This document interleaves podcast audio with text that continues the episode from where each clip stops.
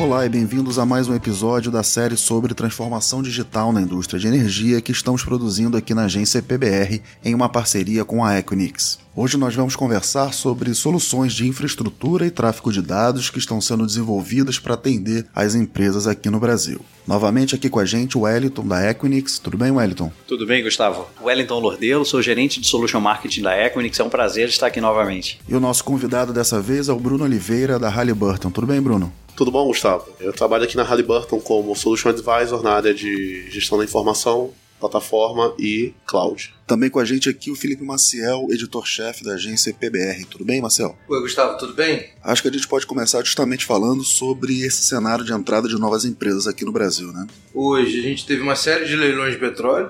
A gente viu aí um monte de empresa internacional comprando área exploratória no Brasil, que era um movimento que não estava acontecendo e agora voltou. E a gente entende que a forma de contratar dessas empresas é bem diferente do que a Petrobras fazia e o modo de trabalhar é diferente também do que a Petrobras uhum. trabalha. Cada grande empresa tem sua forma de trabalhar, a Alibuto tem a dela, a Equinix tem a dela. Então, como é que para vocês dia a dia muda nisso? Como é que vocês estão vendo essa chegada dessas novas empresas? É interessante que assim, a digitalização ela tem forçado com que negócios se tornem cada vez mais globais. Mas o setor de óleo e gás ele tem uma característica da questão da operação no campo, né? Em específico, o Brasil tem um campo petrolífero absurdamente grande comparado com outros mercados e que exige que empresas venham e se estabeleçam aqui no país e, obviamente, algumas outras implicações legislativas, né? Como por exemplo a própria criação da Lei Geral de Proteção de dados, que vai exigir que vários negócios internacionais que não estejam rodando aqui no Brasil, eles rodem, estejam hospedados com os seus dados aqui no Brasil, então vão criar série de regulações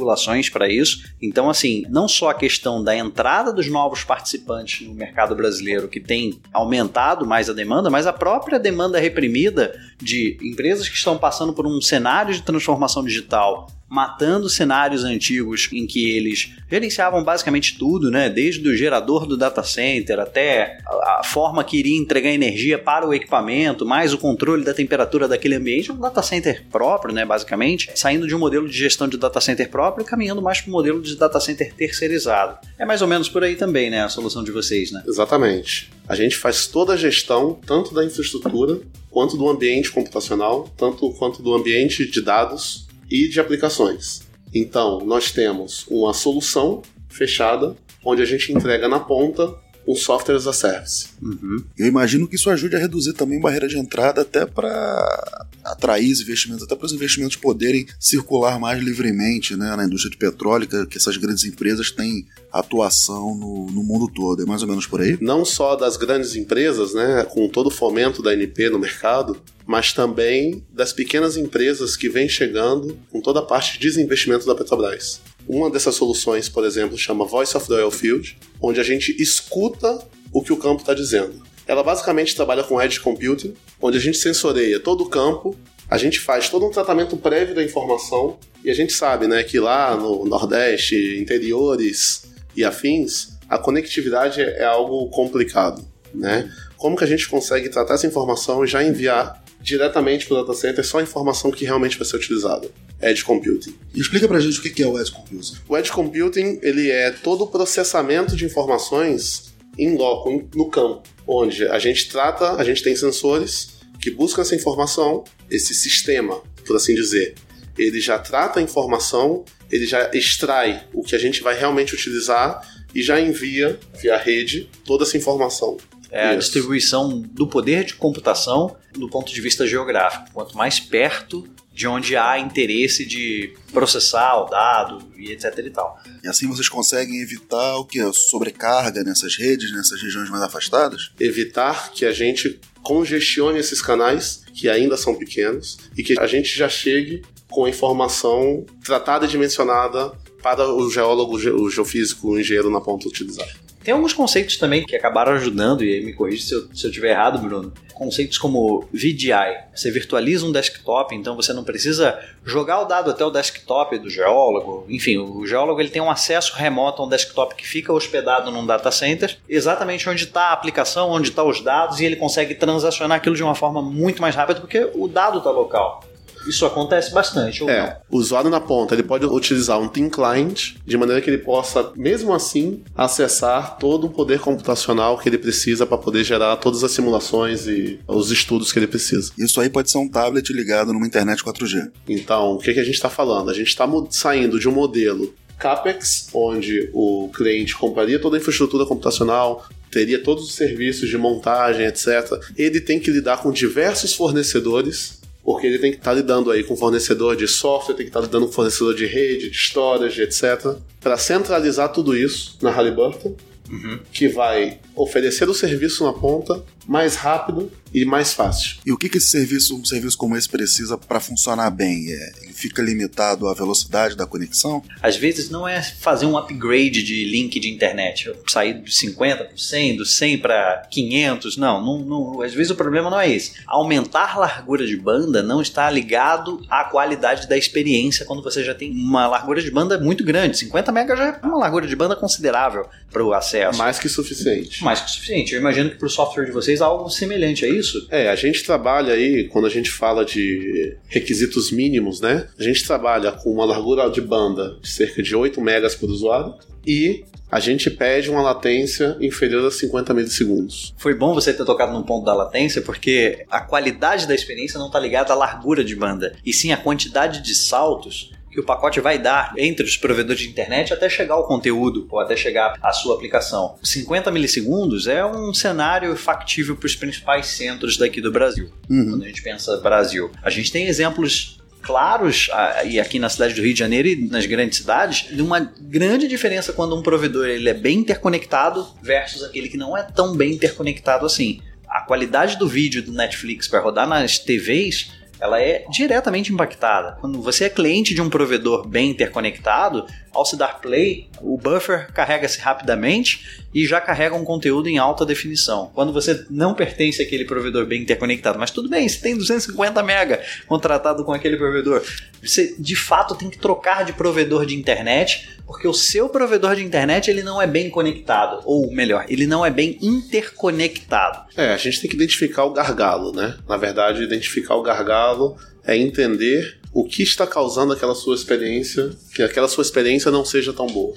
Então, no nosso caso, como o Lordelo falou, o principal gargalo é a latência. Sim. Por isso que a gente trabalha com data centers como a Equinix, buscando sempre a maior interconexão e que a gente consiga oferecer na ponta a melhor experiência para o usuário. Bom, a gente falou sobre processamento de dados, sobre coleta desses dados, né? Quando fazer isso na ponta, na, na, na operação, quando manter esses dados no data center os usuários na ponta só terem acesso à visualização dessas informações. Mas o Wellington, você trouxe para a gente também uma ideia para fazer um intercâmbio de dados no, na área de sísmica, né? Como é que é esse conceito? Ele já é utilizado numa, em outras áreas pela Equinix, é isso? Tem uma concepção, uma ideia que permite, por exemplo, a criação de um modelo, de um conceito do que nós chamamos de Seismic Data Exchange. Ou seja, empresas que precisam respeitar legislações locais, que precisam respeitar experiências dos usuários ao precisar espalhar esse dado ou distribuir infraestrutura de TI. E a concepção desse Seismic Data Exchange é muito similar ao conceito de Internet Exchange, que foi a criação de pontos de troca de tráfego de internet pelo mundo. Depois, mais para frente, a gente viu exatamente uma troca de dados entre empresas de propagandas,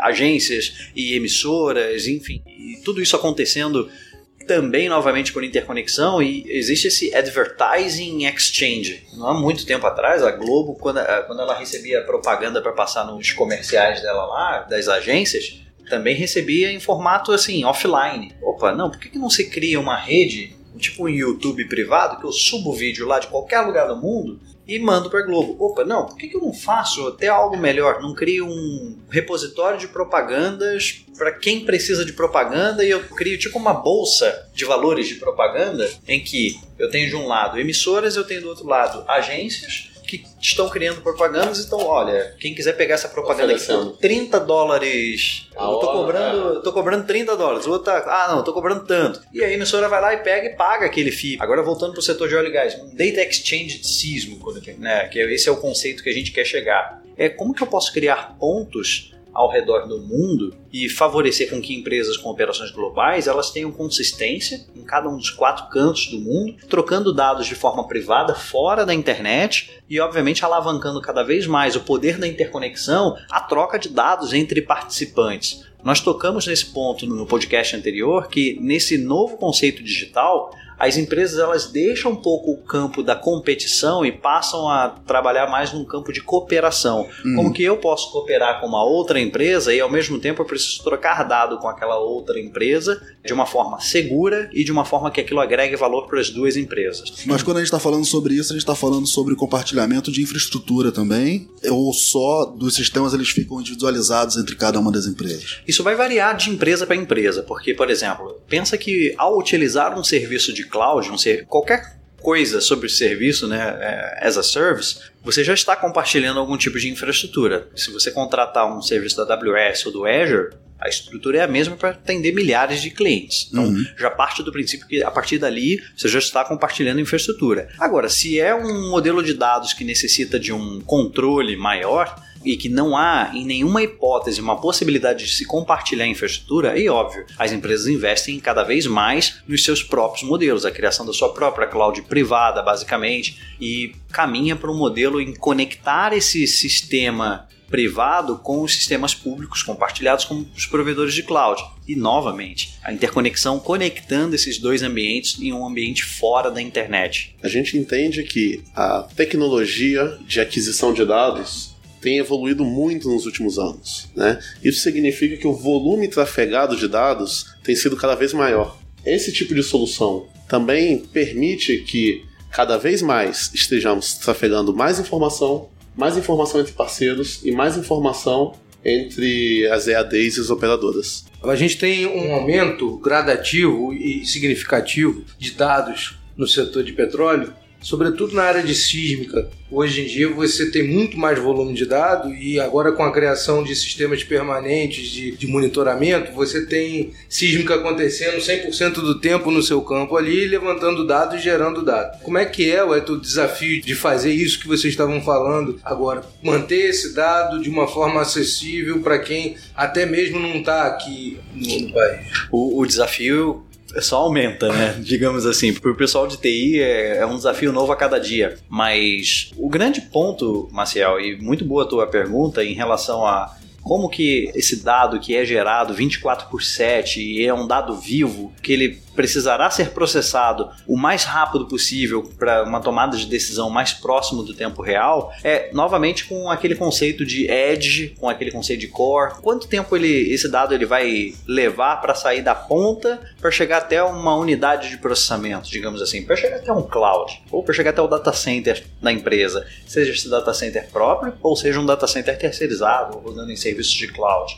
Novamente aqui, assim, os meios de acesso são diversos. Tem empresas que colocam isso num, num, numa espécie de armazenamento local, depois faz um shipment desse tipo de uma forma offline, e isso chega em algum lugar, alguém vai pegar um dispositivo de armazenamento, espetar na estrutura e subir esse volume de dados, quando geralmente é um volume de dados muito grande. Quando é um volume de dados muito pequeno, estabelece-se um link internet temporário, geralmente vai transacionar esse dado, ou um, quando é algo mais estável, o pessoal geralmente estabelece uma perna do MPLS ou um link satelital, dependendo da região remota. Mas o grande ponto aqui que a interconexão ela traz como uma quebra de paradigma é que quando eu tenho uma conexão estabelecida direto do acesso com a unidade de processamento mais próxima possível daquele acesso, e aí novamente a gente tangibiliza com Edge Computing e até com soluções Edge, ele novamente ele se dá aqui de uma forma muito mais transparente, se dando de uma forma muito mais eficiente, de baixíssima latência. A gente tem visto alguns casos, por exemplo, de empresas que mataram conceitos de redes de MPLS ou de redes totalmente centralizadas e passaram a, adotar esse sistema de interconexão. A gente viu isso dados de 2014, mais voltado para o setor de óleo e gás, uma redução de custo na casa de duas vezes, uma melhora na performance, ou seja, na redução da latência na casa de seis vezes e um aumento de largura de banda na casa de três vezes. Isso a gente está falando em 2015 na época que a conexão 10 gigabits estava começando a surgir, começando a se popularizar. Hoje a gente tem portas de equipamentos com conexões de 100 GB. Basta você estabelecer uma fibra apagada de uma ponta a outra e você consegue estabelecer ali uma conexão de altíssima velocidade entre duas pontas. E aí, por esse motivo que a gente tem visto que a interconexão ela vai crescer cada vez mais, matando modelos tradicionais e caminhando para modelos orientados à interconexão. Tá certo, pessoal. Bruno, obrigado por receber a gente aqui na Halliburton para essa conversa sobre tecnologia na área de petróleo. E lembrando que todos os episódios dessa série especial produzida em parceria com a Equinix estão disponíveis no nosso site em epbr.com.br/podcast. E eu gostaria de agradecer aqui, muito obrigado pelo convite, Gustavo, Lordelo, Marcel. É um prazer estar aqui com vocês e poder falar um pouquinho de tecnologia nesse setor, que é um setor que está crescendo bastante. Bruno, nós da Equinix que agradecemos a você e a toda a Halliburton por todo o apoio e estamos aqui para sempre apoiar os negócios de vocês.